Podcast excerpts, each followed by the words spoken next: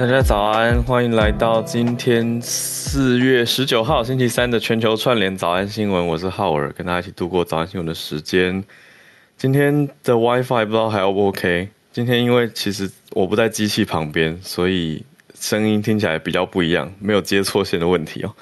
今天早安的现场，我们今天选的歌比较特别一点，其实是我前几天去一和我高中母校师大附中。去带一个英文演讲训练，呃，得到的一个感慨跟灵感，怎么说呢？我今天早安的现场选了徐怀钰的《有怪兽》，我刚看了一下这张专辑，竟然是一九九八年。那为什么要特别选这首歌？是因为那天现场有一个高中生在即席演讲的时候，但是他都是讲英文啦。我们那天的主题是 favorite，所以他讲到他最喜欢的歌手，他就说是 Yuki。然后全场就想说，嗯，Yuki 是哪一个当红的日韩偶像吗？就他就讲说中文名字是徐怀钰，然后我就下巴直接掉在桌上。然后我想说，高中生的偶像是徐怀钰，那就听他讲为什么嘛。他就说是因为他四月十四号，其实上礼拜五才刚跟妈妈去看了一场演唱会，就是徐怀钰的演唱会。他就说他最喜欢这个歌手的原因是。这是他妈妈年轻的时候很喜欢的歌手，然后我就突然起鸡皮疙瘩。然后他后来娓娓道来，其实那个背后原因让人鼻酸。这个怎么听起来像那种农场文的标题？他就说，嗯，他说因为妈妈平常工作很忙，所以跟他的交集很少。那他跟他爸妈反而透过 Yuki 徐怀钰这个偶像。有更多话题，而且他在听这些歌、看这些歌词的时候，可以知道妈妈年轻的时候在想什么。然后我就觉得蛮感人的，对，其实蛮感人的。这个原因真真的还蛮感人的。那我就查了一下这个演唱会的事情，在三月初开卖的时候，一千三百一千一千三百多张票，对，办在新北的 ZEP 这个场地嘛，就三分钟就卖完了，很强大。嗯，所以突然有种怀念感，然后我又研究了一下这歌词，我想说，为什么高中生会觉得这歌词很有趣呢？所以刚刚就当做今天的早安选题歌。好，那也讲一下，小鹿今天喉咙不太舒服，所以休息一天，所以我来跟大家一起度过早安新闻的时间啦。那我们就先从今天刚刚那个算是轻松聊啦。那我们社群上有关注一个也算是慢新闻的，嗯，我不能讲慢新闻，应该说持续追踪的新闻 update。为什么不能说慢？因为我觉得这个变动太快了，哦，就是我们前几天才讲到说，Elon Musk 在我们不是很认真在讨论说为什么选内华达州开公司吗？那现在已经对外消息放出来了啊，路透社这边的报道讲的是说，马斯克他接受 Fox News Channel 福斯新闻频道的呃 Tucker Carlson 呃主持人叫卡尔森的访问的时候讲到说。他要创一个 AI 的平台，What？对，I know，对，就是他已经确定要讲出来了。之前只是哎，公司动在动嘛，其实其实才一两天而已，就让大家觉得变化真的很快。他现在已经摆明了，就是说他要创一个叫做真相 GPT，Truth GPT。好，那我我自己一开始看到的时候想说，嗯，忍不等到美国前总统川普的 Truth。social，但是实际上目前看起来应该没有关联啦。啊，目前看起来只是名字刚好都是 truth 而已，都是要求真相啊，所以他要推出这个 truth，呃，马斯克这个 truth GPT 真相 GPT 要跟 OpenAI 的 Chat GPT 互别苗头。那在节目里面还讲到了什么呢？节目里面讲到了一些呃观点，讲到他他现在说他认为。这是一个最安全的途径，嗯，不是才说要要要要呼吁联署停半半个月半年吗？好，他说，呃，理解宇宙的关，如果是一个关心理解宇宙的 AI，就不会毁灭人类。那就是现在的意思是说，我们家的 Truth GPT 跟别人家的会不一样啊，我们家的特别安全，我们家的这个 Truth GPT 就很了解。好，所以。总会让大家觉得，嗯，好，到底是什么意思啊？啊，那还是说，难道难道我们都错怪了马斯克？难道马斯克背后握有 Chat GPT 不可告人的秘密吗？哦，难道说 Truth GPT 才是一个真的好的 AI 吗？哦，这是我忍不住反向思考会想到的，但是目前真的都不知道，因为我目前只看到他片面接受访问的说法嘛，没有，我没有看到技术性的资讯，哦，就没有看到其他的细节公布，哦，现在只知道他放出这个消息，哦，那。再回顾一下，他为什么一五年创立 OpenAI，和是一八年离开董事会呢？他也在呃自己的推特周末的时候提到，一方面他提到说要建议建议政府，呃，曾他曾经当时他的意思说很早他就开始关注 AI 了，他当时跟奥巴马就见过面，就提到建议奥巴马政府要管制 AI。那他现在提到一八年离开。董事会的原因是说，他一九年有就有提过说，当时是要去集中火力、集中专注力在 Tesla 还有 SpaceX 他自己的另外的公司上。可是那个时候就有提到说，Tesla 跟 OpenAI 在抢人才，可是他不是那么同意 OpenAI 团队要做的一些事情，所以就是他意思，他的时间精力也是有限，他要聚焦在 Tesla 这个这个公司上面嘛，就知名的电动车公司。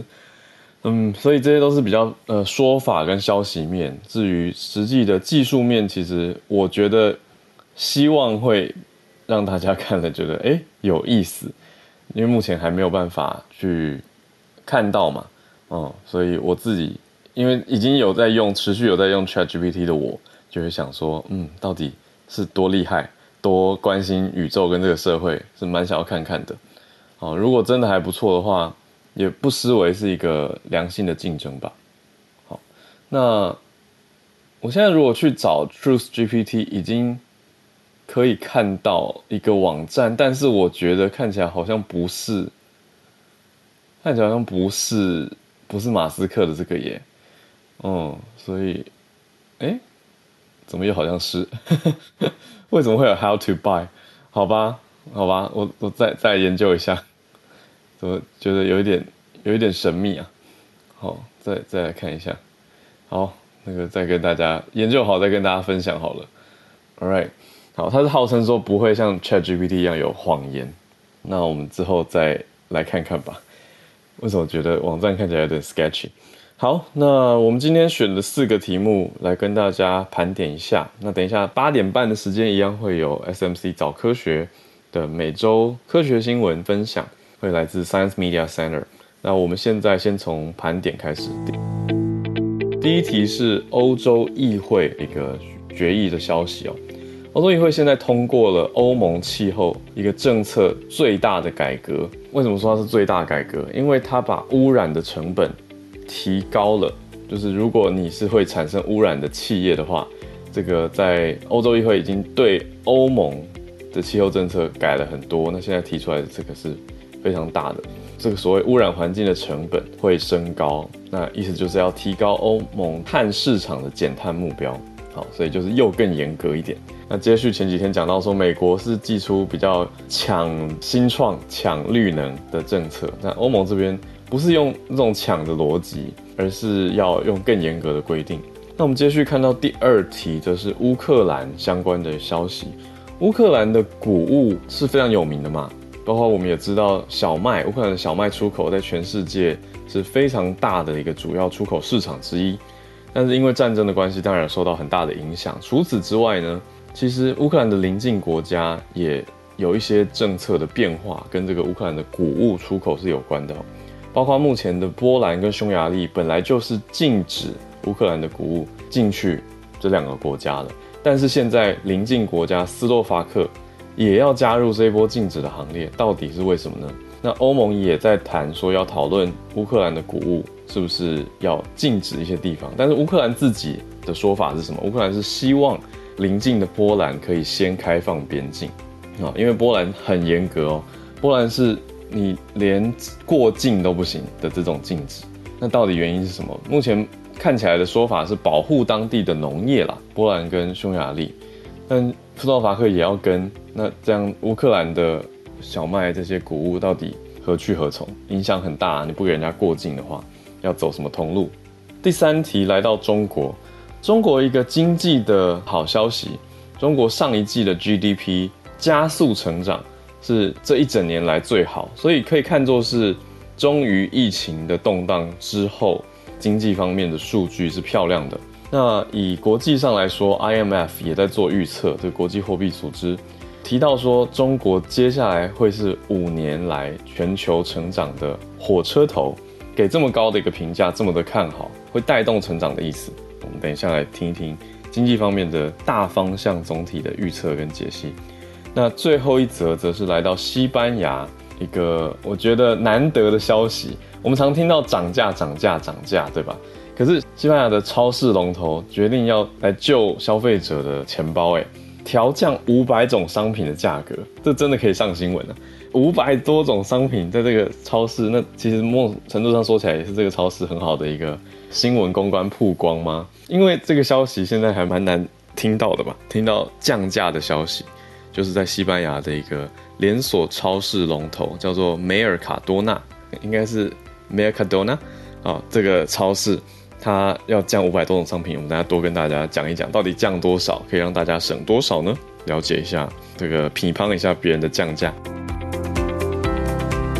好，那我们先从第一题开始讲起哦。欧洲议会这边通过了一个很大的改革政策。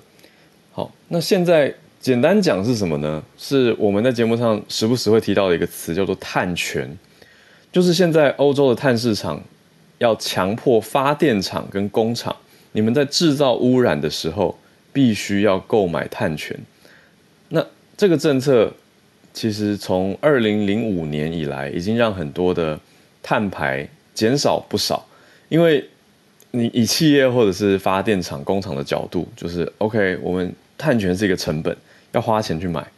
那我既然要想办法控制我的成本的话，我 either 买碳权 or 减排嘛。哦，那大家会想想看，投资在减排科技或者是减排的技术、设备等等方面，用这个角度，所以综合下来，大家你说综合复杂原因，有的是可能是不想买碳权，想说减排比较长久，等等等各种因素。总之，到现在已经减了百分之四十三的碳排放，这是很不错的一个减排规模吧？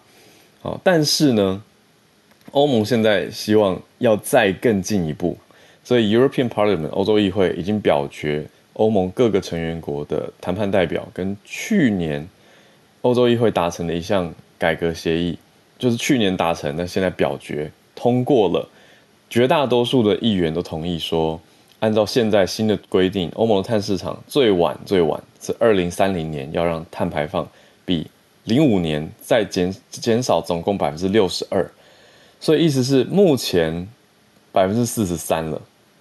但还有一段路要走哦，还有百分之十九要继续推进。那我们距离倒数二零三零年还有不到七年的时间，六年多。好，那这个新的我们可以讲说一个碳市场规定二点零吗？啊，或者某种新一代的升级版的，是说到了什么？再进一步的目标是二零三四年啊，就是接下来的九呃十年十一年。欧洲的工厂会失去目前获得的一些免费碳权，意思就是会更严苛，所以要你去规划你接下来十年的发展方向。如果你是一个工厂，你接下来十年不预先规划的话，你到时候会很惨烈嘛，因为本来政府给你的一些 allowance 这种免费的碳权，到时候就拿掉了。而且明年开始，航运的碳排放也会纳入碳市场，意思是之前本来如果你安排一些航运。当做你的运输管道的话，呃、是不计的。可是现在采计越来越严格，为什么会让我想到我们国税局的感觉呢？对不起，忍不住讲这件事情。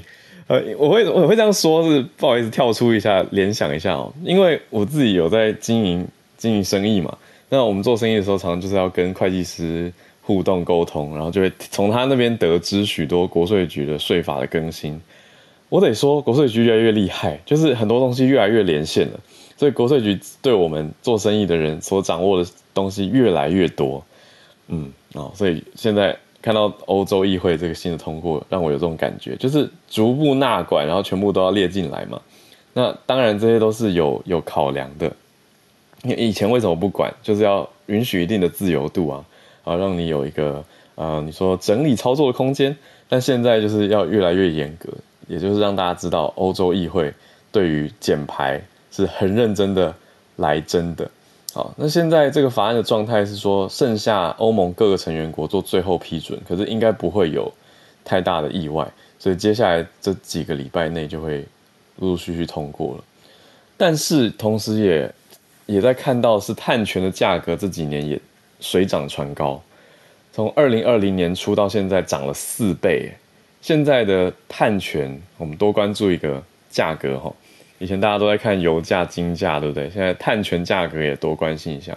现在每公吨大概九十四欧元，所以各个业者的成本一直在提高啊。就是如果你有本来就一定会有污染，比如说就我们所知的话，一定很自然会想到的是，比如说半导体，其实大家也知道是一个污染蛮高的产业。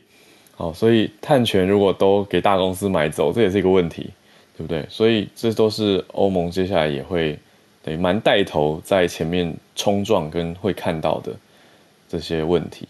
好，最后补充是其他相关啦，包括刚刚讲到说航运也要纳入以外呢，二零二七年开始，就是再久一点，会有车辆、建筑物的使用燃料碳排放实施新的欧盟碳市场，意思就是到时候车子也要多多缴一些碳税跟规范。那另外建筑物也要。哦，那欧盟也不是完全没有补贴啦，欧盟还是有出动，呃，八百六十七亿欧元，大概新台币两兆两兆八千九百六十亿，好大的数字，哦，非常高额的一个补贴，来补贴给全欧盟成本受到影响的消费者。好，所以这是我们今天第一个大题目，看到欧盟这边很大的更新。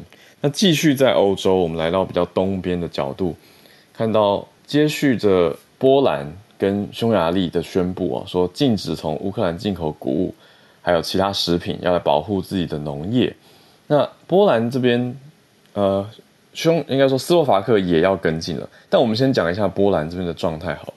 呃，波兰是说这个禁令很严格，要禁止过境，就是从乌克兰出来的谷物，不只是，不只是不可以。实际的进口到当地市场，而是连过境都不行，因为这些大量的供应会压低整区的价格，所以他们才说这个供应大国乌克兰的谷物不进了，要保护自己。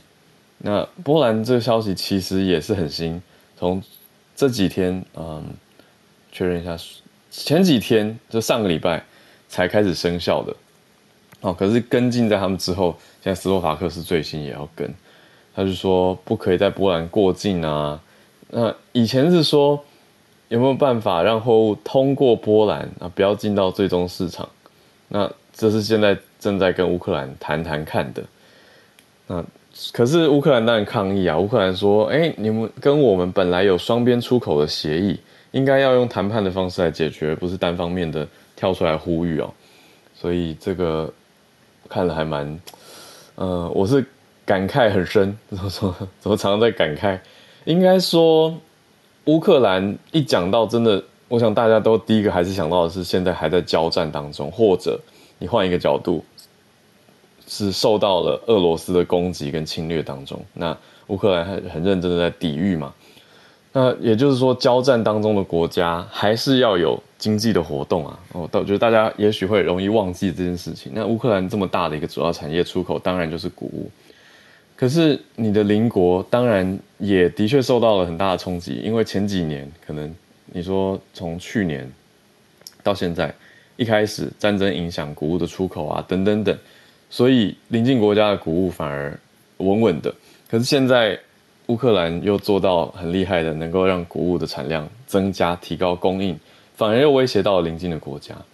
但这些其他近呃邻近国家这样子。因为之前我们讲到的乌克兰传统航线是黑海嘛，那黑海这边被俄罗斯入侵封锁了，所以乌克兰当然就是去透过其他欧盟的国家来出口啊。那邻近国家这样子阻挡，嗯，看来目前是没有，还没有直接牵涉到说啊啊，你说这些国家它是不是什么支持俄罗斯等等，还没有这样说啦。看起来就是比较偏向是农业的谈判跟出口贸易的事情。哦，可是接二连三的这样子，当然还是对乌克兰有很大的影响。所以我的感慨点是，交战国的当下，交战已经战争很辛苦，你经济还是要拼，还是要继续努力，那还会有可能遭受到邻国不那么友善的这种政策。那讲起来又很冠冕堂皇，就是要保护自己的农业部门跟消费者健康，是意思是什么？是乌克兰的谷物不健康吗？好，那真的真的，斯洛伐克农业部是这样讲哦。斯洛伐克农业部说，分析了乌克兰谷物样本，说发现里面有没有经过欧盟授权，然后会影响人类健康负面状态的杀虫剂，所以才禁。就是真的讲起来好像很合理，就是保护消费者。我我用这些字眼，但也好像有一点情绪性，就是好像很合理。哦，那那就真相有待大家去检验嘛。这个所谓的杀虫剂对人体到底有没有有害，是欧盟很严格啊，欧盟一直以来是最严格的，那是可以看报告的。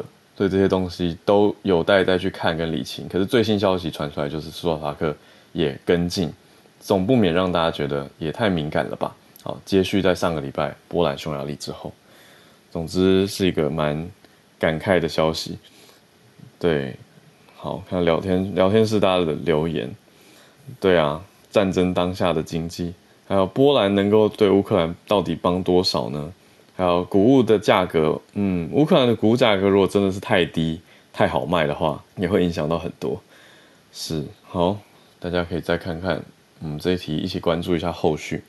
那我们第三题来到经济题，中国这边的经济题，上一季的 GDP 成长是非常不错的。我们以这个数字来看啊，中国国家统计局公布的数字，Q1 的数字出来了啊，中国 Q1 第一季的 GDP，嗯，算下来我就不报总额数字了，听了也也很很糊，反正是一个很大的金额，但是跟去年同期增长，这个重点是 YOY。是百分之四点五的成长，这个 year over year 的成长。那本来市场是想说，哎，预期是四吧，结果成绩这么好，百分之四点五。哦，那去年第四季蛮差的嘛，这个我们之前有讲过，去年第四季 Q 四是百分之二点九，所以这一次的百分之四点五很不错。哦，那过去看下来比预期来的好嘛，那产业增增长看起来是比较稳定。主要呢，分析下来是中国的农业生产相对达到了稳定，那相对的，呃，表现最好等于是农业的回归，那工业相对是在回复的阶段，那服务业则是有在回升，消费者的年增长率也是很不错的。那北京目前定的目标其实更高一些，目前已经来到百分之四点五嘛，是第一季，那年度的目标北京是定在百分之五。呃，除此之外，一些知名的分析跟预测单位，包括了花旗银行，他提出是多少呢？他提出今年全年的 GDP 成长很乐观的，他提到百分之六点一，之前是预测百分之五点七，现在预测到百分之六点一，所以是继续上看的，这么的看好。那跟市场的声音又不太一样，市场本来想说第一季应该是四趴吧，结果四点五，看来会继续往上走喽。好，以上就是比较乐观的消息。那专家有没有一些比较不一样的看法呢？我们这边也有看到专家的解析是认为说，这个复苏的确是真的蛮不错的，好，超乎大家的预期。但接下来要继续关注的重点有哪些？就是就业跟消费市场的回复情况。那这个蛮常听到大家在讲的嘛，就是到底现在找工作，在中国找工作跟真人，真人容不容易呢？哦，看数据来说是在回复中。的样子，那在不同的分析师的角度，在看的是说，呃，比较要注意的是说，房地产的投资还是比较差，比较低于预期，这个也是一般大众比较担心在关注的领域哦。就是说，哎，房地产之前的反弹是不是有点暂时？所以相对投资人也非常的保守，不太敢把钱热钱塞进去啊。所以投资房地产方面的投资是比较没有回升的。那长远来看，则是中国人口的结构还有劳动力市场，呃，相对比之前差嘛。那到底这个，所以回到刚刚说的就业，嗯，还是主要的观看重点。那我们刚刚在开题的时候有提到说，IMF 这么的乐观，这么的看好，这个国际货币基金它怎么讲呢？啊，Business Insider 去引述了 Bloomberg 提到说，上个礼拜 IMF 有公布一个世界经济展望。就是 World Economic Outlook，里面提到说，预测啦，二零二八年中国的全球经济成长占比是百分之二十二点六，所以这个才是所谓火车头的意思，就是全球的经济成长当中很大一块，你说哇，两成二哎，啊五分之一都是从中国这边来的，那其他人口红利大国呢？比如说我们最近一直常提到的印度呢，是第二名，也就是预期接下来五年内哦，那第二名只占百分之十二点九，虽然说值也很高的啦，超过十分之一。那美国紧追在后，百分之十一点三，意思就是预测接下来五年全球经济主要会是在这三大市场带头在成长。你看这三个加起来就已经占掉快要一半了，全球的经济成长快要一半了。啊，中国二十二，印度快要十三，然后美国十一。那接下来之后是什么呢？我们也听一听吧。这些就是经济会有很大块的总体成长的地方，包括在印尼这个市场，还有德国、土耳其、日本。嗯，可是相对马上就数字掉了很多很多。也就是说，前面中国、印度、美国占比很大啊，可是德国、土耳其、日本、印尼等等。哦，都是比较个位数的成长占比啊。那综合下来，全球百分之七十五的成长都集中在二十个国家。那刚刚如果把前面几个算下来，中印美印尼四个加起来就过半了。好的，所以目前看下来是这个情况，所以会是新的，嗯。呃，不能不能讲新的哦。我们过去讲的“金砖四国”这个词很久没讲了，现在还在。因为根据 IMF 这样的统计下来的话，呃，刚刚看的是最前面的几大嘛。那现在如果用“金砖四国 ”（BRICS） 的角度来看，就再把巴西、俄罗斯、印度、中国抓回来看，“金砖四国”加起来也很大，也是将近百分之四十，还是超过 G7 的哦，七大工业国集团。嗯，那接下来五年 Mf 预期是高利率的环境嘛。所以全球经济成长并没有冲得很快，总体是成长预计百分之三，会是三十年来最最差的。嗯，这个讲起来有点难过。好，但总之这最差当中的最好，看起来中国会占很大的一个方向。好，那我们快速的来到听别人降价的消息，相对轻松一点的第四题哦。等一下就来期待我们的早科学的新闻。嗯，西班牙龙头的超市。我们刚刚说的啊，Mercadona，它开始降降五百种商品来帮助消费者抗通膨，这听起来真的是一个很不错的标语。那到底可以降多少，省多少呢？根据这一波的预期，一年可以省个台币五千块。好啦，就就不无小补的感觉啦。啊，一百五十欧啊，换下来就是大概新台币五千块。那为什么可以降呢？它决定要从这个月开始降降降降到年底。嗯，所以到底是怎么样的啊？这个超市的声明讲到的是说，主要要降什么？他们认为一年多来很多东西标太多了，飙升，包括牛奶、面粉、蔬菜哦，这种很民生的，所以他们认为现在整体的价格已经有下降的趋势。那为什么不在售价上反映出来，能够调降价格来反映成本呢？所以这个连锁龙头超市的执行长就说，这样降下来。哦，可以帮大家省一百五十欧嘛？这个是个体，刚算的是每个个体，所以加起来，如果他们的客户数去加成的话，会会听起来就很惊人，会省两亿欧，就是新台币六十七亿。可是也代表整个企业整年会减少很高的利润啊，会减减到百分之零点六的利润。好了，听起来是控制范围之内。好，但这个举措还是蛮难得的，一般企业就是涨上去不会降下来嘛。而且会一直追求更高的获利，但是超市却这样子来做，是不是也是一种抢市场的角度呢？它降了什么？除了刚刚讲这些很民生的以外，还有鮪鱼罐头、cheese、yogurt、干果、油品、糕点、面包、酒，还有宠物食品，这个也是，还有居家清洁、个人清洁，大概就是牙刷、牙呃牙膏吧，牙膏类或者是洗面乳啊这种的，哦。那这些都降，所以呈现出来蛮蛮有趣的，很不一样的一个消息。看到西班牙的超市龙头在降价。好，那我们进到，因为讲太多了，来，我们来全球串联，首先从 SMC 早科学开始。那我邀请 SMC Science Media Center 的执行长 Sinead 来台上跟大家分享一下今天的早科学的新闻。Sinead 早安，Hello，早安，好，早安，大家早安。对，今天要跟大家分享的是今天凌晨两点的时候才公布的一个研究。那他发表的是在呃 Plus Biology，就是 Plus 它的中文翻成公共科学图书馆，然后里面的生物期刊里面。嗯，那这是德国的研究团队做的研究，他们想要知道在现在的这个地景越来越破碎的状况底下，那动物的移动能力会怎么影响，例如说整个生物多样性？嗯，那研究团队他们主要是使用电脑模型来研究这个主题。他们计算了就呃五百三十二种动物的体型和它们的移动速度，然后他们发现小的动物跟大的动物，它们的移动速度相对来说都没有中型的动物这么快。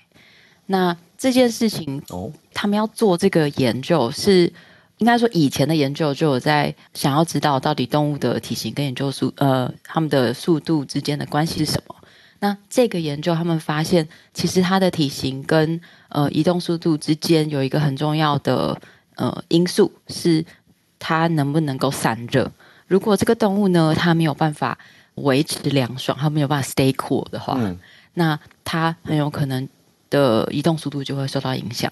嗯，也就是说，如果因为气候变迁或人为干扰，让我们现在那个栖地啊越来越破碎，嗯、那这有可能会对大型的动物产生最大的威胁，那大型动物也有可能因此而灭绝，就至少有比较大的、比较多的可能这样子。嗯、大型动物讲到多大？是像大象、鲸鱼这种大型动物？嗯、对，就是我我我们想到的很大，刚刚想到就是大象、鲸鱼这种。嗯、对对对。那动物移动呢？就是在看着他讲的很专业，就是就是。有一个专有名词，但其实就是跑啊、飞啊、游啊这种。嗯、那其实动物移动的方式有很多种。那除了刚刚讲，还有爬，甚至有很多动物会用一种以上的方式移动。像飞鼠，它们除了用四只脚爬，它还会在树木之间滑翔。嗯。那之前，嗯，大家知嗯、呃、知道的事情是，动物的体积越大，可能可以移动的距离就越远。你就比较蚂蚁跟大象好了。大象一大一步，可能是蚂蚁要移动好久好久好久。啊、对，嗯、但这里比较的时候，嗯、呃，通常要先固定其中一个，例如说，嗯、呃，动物的体积和移动方式选一个先来固定，然后再去比较别的。那移动的时候可以比较移动速度或快或是慢，也可以比较移动距距离是远还是近。嗯，那如果你固定移动的方式的话，假设都是用游的。游泳的游，那体积大就会比体积小的动物要移动的比较快，也比较远。比如说海龟那种超大只的海龟，就会比比那个你比较小的海龟，应该是小鱼。听起来对，呃，也可能也比较远。嗯，我觉得不可能，不定不但呃，如果是海龟比的话，不一定会比较快。我猜，其实龟类是一个比较有趣。他们不是跟跟着那个洋流吗？对不起，我都是看那个《海底总动员》。对，它会跟着洋流，但但呃，龟类其实这个研究里面特别提到龟类，龟类它们在陆地上其实像那种大型的陆生龟，它们体积很大，但它动作非常非常的慢。对啊，陆上的很慢，可是他们是不是在海里？海里会比较快，但我不确定它跟小丑鱼谁比较快。哦、对，但呃，乌龟的龟壳会是一个关键，就是这个散热到底是是不是好的这样，嗯、但。嗯，在呃，至少呃是用飞的，那体积大的、比较大只的鸟，就会比比较小只的鸟要飞得远，也比较快。嗯，但如果我们固定的是动物的体积，那也就是比较移动方式的话，那用飞的就会比用跑的或者用游的要来得快，也比较远。嗯，所以呃，如果是一样大的，不管呃，如果是哺乳类陆地上的动物跟鸟的话，鸟可能移动的距离它可能可以跨洲这种。嗯，但动物可能就没有那么厉害。嗯，那这个也关联性是之前的研究大致上发现的。嗯，但如果认真想，就像你刚刚讲的那个乌龟，它其实并不能解释所有的动物移动现象。嗯，例如说，如果在陆陆地上都是用跑的，那体积越大的移动速度不一定越快。例如说，你比较大象跟美洲豹，嗯，那大象就会比美洲豹慢多了。嗯，所以这个研究就认为说，应该把动物在新陈代谢的时候，身体所产生的热能给考虑进去。嗯、呃，哦、白话讲就是，当我们跑步跑一跑就会热，嗯、然后我们身体就会开始发热，然后把热量或是流汗把它呃散呃逸散给环境中，这样。嗯嗯。那嗯，每种动物其实都有它的热极限，其实每种动物都不太一样。嗯、那超过这个热极限，动物就会受不了。为了让动物的核心温度可以保持稳定，而且控制在这个极限之内，身体就要一直向周围的环境散发热量，以平衡肌肉在运动过程中产生的多余的热量。嗯，如果它的散热不能够抵消代谢产生的热，那动物的速度就会被降低。嗯，因为它就，要不然它如果它不能够这样散热，但它还可以产那么多热的话，它很有可能就会超过它的热极限。嗯。但刚刚讲到底，就这里面有好好多个事情，就是它的体对，对。那其实我们一开始讲的是它跟栖地破碎化。我觉得我在看这个研究的时候，我第一个问题就是，嗯，动物的移动跟就是到底是什么重要的事情？你要拿来研究？嗯，对。而且讲栖地破碎化的意思是说，比如说房子越盖越多，那本来那个地方假设是住某种动物，它它的栖地就变小了嘛。或者甚至被被切成两半，也可以这样说。对对对，其实我们现在讲有些地方，像是例如说我们要设保护区，嗯，那这个保护区还有可能是，嗯、呃，在一个城市里面的，例如说某一片森林，嗯，但是这个森林的其实大部分的地方都已经变成城市了，但是还有这片森林，我们把它留下来，这样。哦，对。那这里面有讲到说，他说其实动物的移动能力跟生存其实非常非常有关系。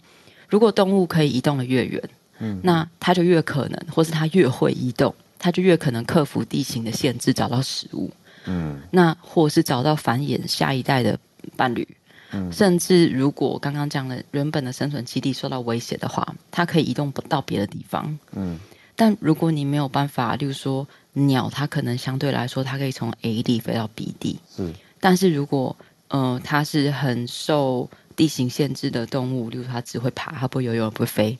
嗯、那这里被如果栖地被破坏，它就很很可能没有办法移动到下一个它可以去的地方。嗯，对。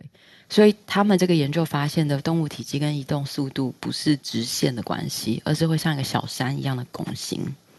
就是动物体积越小，速度会越慢。那但是大型动物速度也会慢，反而是中型的动物的速度是比较快的。嗯，那。嗯，当研究者要去估算比较大尺度的，就我后来在想，为什么要做这样子的研究，或者这样的研究的重要性是什么？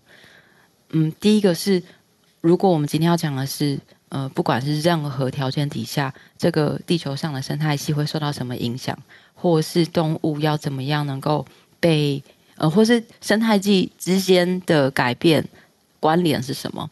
那我们就必须要仰赖模型，但是这里面，如果我们可以对于动物的移动以及嗯它的原本的设定，就是它的体型大小啊、它的代谢啊，有越越来越多认识的话，我们也有可能计算出来要怎么样才可以用最好的方式去保留嗯，嗯生物多样性。哦，懂了，这个很重要。对等于是说，对这样综合去估算，等于又多了一个很好的参考方式嘛。对。所以才也可以去估，比如说刚讲到那个，那要怎么怎么形容热吗？对，就是散热这件事情，散热能力跟它的热极限，对，可以估进去。对，而且热极限这件事情，我我每我现在一想到热，我就会想到全球暖化。嗯，就是在整个气候环境，就呃大气的气候，它会影响的，除了环境之外，它真的最直接的就是它会热。嗯，那热其实对于所有的动物来说都是一个很很大的生存风险。对，因为热对我们来说，就如果很活不下去。对，如果很冷的话，你还可以产热。嗯，但是在现在这个世界上，如果你很热，你要降温，你不，你其实是比产热要更困难的。嗯嗯，对，因为你对你只能不动，你们其实没有其他的方法。嗯，嗯，那这个研究我觉得它厉害的是，它其实只有做电脑模型，但是它把过去已经有研究出来，就其他研究动物的所有资料都纳到它的这个呃电脑模型里面来，所以他把五百三十二种动物，实际上它们的速度、体型、大小、代谢能力全部输入，然后再用不同模型去跑，看哪一个比较适合。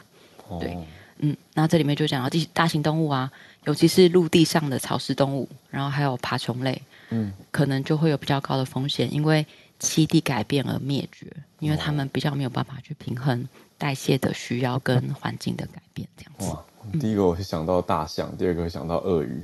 对啊，嗯，对啊，就的确，他们受到栖地的影响，可能是其实说栖地影响对所有动物来说都很严重啦。嗯，但是现在如果已经是这样了，嗯、我们要怎么有更好的方式，知道如何用最好的方法。来保存最多的动物，这样子。嗯，就是要平衡人类的发展，又同时保留区的规划，可以是最有效的。没错。做一些设定，哇，所以这个研究我觉得，嗯，很有意思，应该说很也很有实际应用的价值。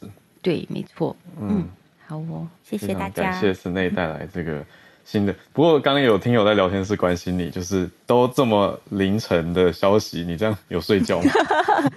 有，其实哦，这里也可以跟大家分享，就是 SMC 其实在，因为我们有 register，就是我们有去注册很多期刊，嗯，那我们跟这些期刊的协议就是说，呃，我们可以在知道这个研究被接受的时候，我们就有可能会收到消息，哦、但是我我们就可以开始读 paper 了，我们不用等到它真的公开，哦、所以我我可以提前几天读到 paper，他不要谢谢大家，先看，对，但是我我必须要呃。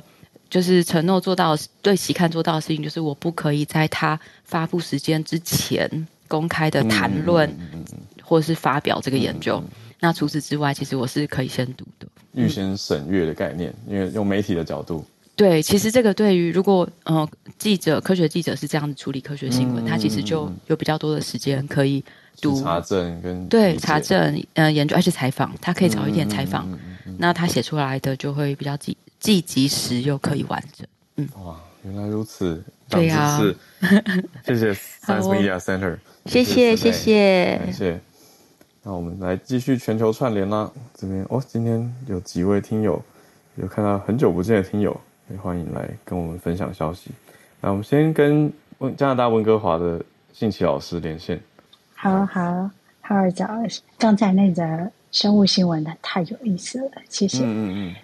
嗯，那我今天想要带来的是有关，嗯，今天算在加拿大、美国下午的时候很大的一个新闻，就是多伦多的这个嗯电子投票机器公司 Dominion，他们在庭外和解跟 Fox News 的庭外和解达到了七百八十七点五百万美金的嗯赔偿。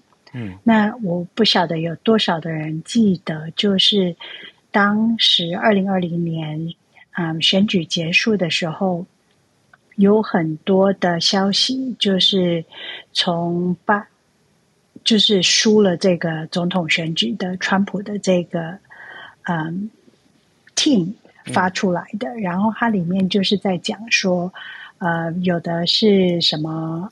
换票啦，然后尤其像这个嗯电子的投票系统，他们有可能就是算错票，或是他们自己去 rig 这个结果，就是把拜把川普先生的选票移到啊 Joe Biden，所以就是结果这个最主要的嗯。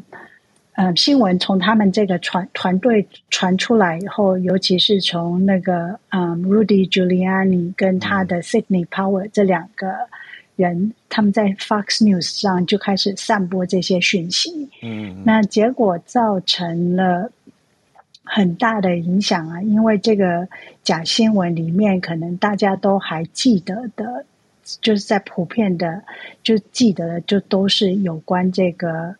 嗯，电子投票机。那这个电子投票机 Dominion 他们就决定写了一个 email 去给 Fox News 跟他们抱怨，可是他们就不理他。嗯啊，Fox News 就说我们有新闻自由、言论自由，我们必须要嗯多方面的报道，这就是他们的回复。嗯，那后来 Dominion 的老板 CEO。他他就说，嗯，他们决定要提告，而且他们是做了一个模型的预测，说因为这样子的假新闻会造成他们公司、哦、多少的损失，嗯、多少的损失，嗯、然后他们提告一百六十亿美元的提告。那因为 Fox News 他们自己本身，他一直到今天十六亿。一点六亿美元，一点六 billion，一点六亿 billion，哦，十六亿，对，十六亿美元。嗯，那嗯，可是就是今天，因为今天的判决出来了，就是说在三月七号的时候，他们其实就有很多的文件里面，even 连 Fox News 他们自己公司里面有讲说，他们这个嗯质疑这个 Dominion 的 voting machine 的新闻。是不是有一点 too far？嗯，那所以就是说，他们自己公司本身就会觉得，就是说，他们可能有一点点问题，所以他们决定庭外和解。那庭外和解、哦、没有进到司法的裁罚系统，而是庭外和解。对，而且是啊、呃，达到七百八十七点五 million。但是他提告不是只有告 Fox News，他还有告他们这些主播。Sean Hannity、Tucker Carlson，所以这些都还在进行式当中。哦，了解。那这则新闻 Fox News 和解了，对公司对新闻公司公司和解愿意和解付赔偿。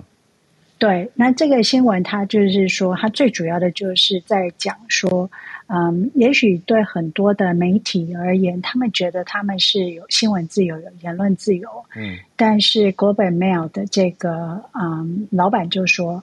利用谎言、谎言跟虚假信息来喂养，嗯，那些追随者关于选举舞弊的这个谎言，还有虚假信息，这个应该就是 Fox News 必须要怪自己。哦，所以呀，嗯嗯嗯嗯，对啊，这个观点，这也让我，这也让我联想到去年十月的时候，Alex Jones 被啊。嗯告，然后被罚了九百六十五万百万美金的的这个新闻，蛮类似的，嗯、就是说说话其实都得负责的，制造假新闻真的要不得。是，谢谢信奇老师，竟然还是 ongoing，这两年前，对啊，因为那个大选还有这些争议是两年前那个时候的事情，持续到现在。那我们继续连线。到现在，呃，快闪停留在台湾的翠翠，嗯，翠翠早安，嗯，好，那简单说就是 OK，呃，我还是要讲一下日本的新闻，嗯，那呃，因为这个的话算是蛮新的，就是其实日本，嗯、呃，大阪那边他们，嗯、呃，在大阪湾他们做了一个人工岛，然后他们要准备开发一个叫做大阪梦洲综合度假区的地方，这样子。那这个新闻是呢，嗯、呃，知名的就是我们知道的艺术家奈良。美智他在他自己的就是社群媒体上面指控说，就是这我刚刚讲的这一个孟州综合度假区啊，他们擅自用了奈良美智的作品，但是并没有经过他就是本人的同意这样子。嗯、那这件事情除了奈良美智以外，还有那另外一个知名的那个艺术家的作品，好像也是用一样的方式，是算是未经许可而被使用。那就是在大阪政府，呃，就是大阪府他们去调查之后，发现好像真的是这样子，所以他们就是出来公开道歉。那我也是因为这件事情才知道说，哎，什么是梦州度假区？所以我顺便跟大家讲一下，嗯、它其实是一个度假区没有错，但是除了饭店跟会议中心以外，它还有一个可能会占他们营收最大的来源，就是他们要开赌场。哦。对，日要开赌场。对，大阪会开赌场。嗯，但是这因为其实赌场这个东西，嗯，大家知道，其实它有很多灰色地带的地方。那可能也怕说，就比如说是成瘾，就是赌博成瘾，起很多社会案件。嗯、但是问题是，其实，在三周五的时候，岸田文雄有表示，日本政府是有意就是承认他们可以建设赌场这一件事情。嗯，对，所以其实。嗯，虽然说呢，负责这个案件的是日本的所谓的交通部国土交通省，但是因为岸田文雄毕竟是一个国家代表，所以他松口说出这句话，也代表说这个赌场可能是会成功的。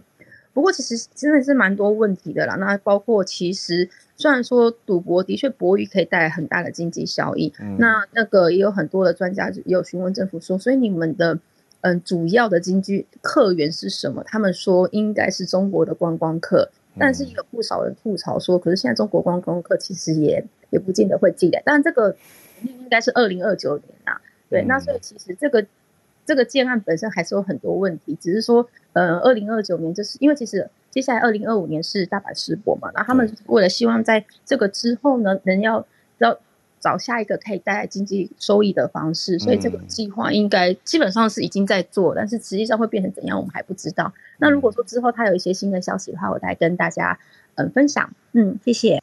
哇，所以是预计说希望世博就可以用这个地方？嗯，没有没有，跟世博没有，世博是一个，只是在世博之后的延伸线，他们还是必须要再做一些新的开发。哦，哦哦，对对，因为这个。这个是二零二九年之后预计开幕，所以目前的话应该还用不到。哦、只是消息很早期先对对释出这样。哇，可是对啊，因为赌场，日本的赌场有点难想象，日本有赌场的的这种的的那个气氛跟环境。好，那到底到时候如果开起来会是谁去，然后会是什么样的样子？很未来。好，谢谢翠翠。那我们再继续连线人在日本的小瑞瑞。